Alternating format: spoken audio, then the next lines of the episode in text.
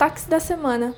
Fala pessoal, começando mais uma edição dos destaques da semana paulistana. Vem comigo para saber tudo o que rolou.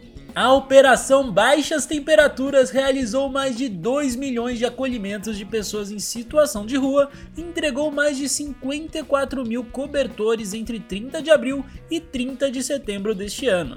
Durante os plantões noturnos, quase 30 mil atendimentos foram feitos. Profissionais de saúde com mais de 18 anos começaram a receber a dose de reforço da vacina contra a Covid-19. Podem tomar o imunizante aqueles que receberam a segunda dose ou dose única há pelo menos 6 meses. Idosos com mais de 60 anos também já podem receber o reforço da vacina. Na próxima terça-feira, 12 do 10, feriado pelo dia de Nossa Senhora Aparecida, alguns equipamentos administrados pela Prefeitura de São Paulo terão seus horários de funcionamento alterados. Você pode acessar o site da Prefeitura e conferir tudo o que deve mudar. Promover informações sobre o diagnóstico e tratamento do câncer de mama é o objetivo da campanha Outubro Rosa, realizada anualmente. Nesse ano, a cidade de São Paulo realiza uma série de ações em prol da saúde da mulher. São palestras educativas, busca ativa para agendamento de exames e plantões exclusivos para mamografia. Acesse o site da prefeitura e saiba mais.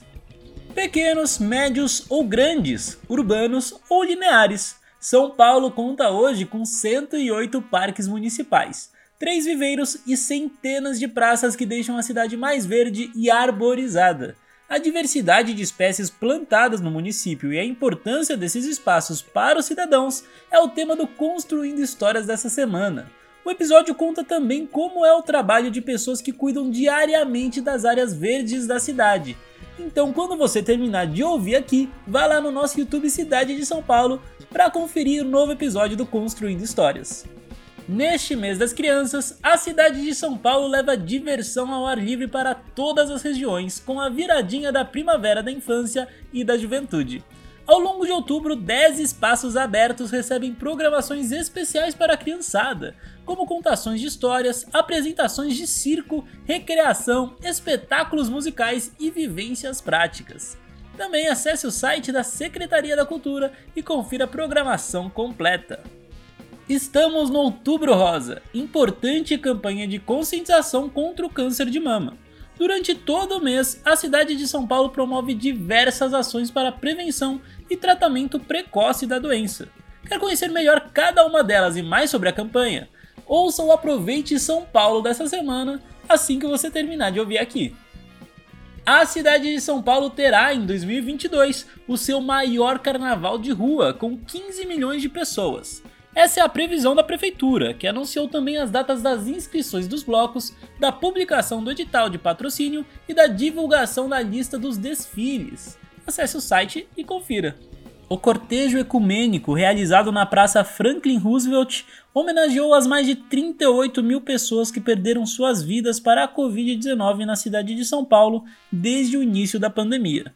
A atividade acompanha a instalação de um memorial artístico que permanecerá disponível para visitação até 2 de novembro, dia de finados. As regiões da Capela do Socorro, Emiboimirim e Campo Limpo são algumas beneficiadas com a regionalização obrigatória de recursos para investimentos, ou seja, aumenta a oferta de serviços públicos nesses locais. A medida foi inserida pela Prefeitura no Plano Plurianual 2022-2025. E por essa semana é só, pessoal. Bom feriado. Eu falo com vocês na próxima.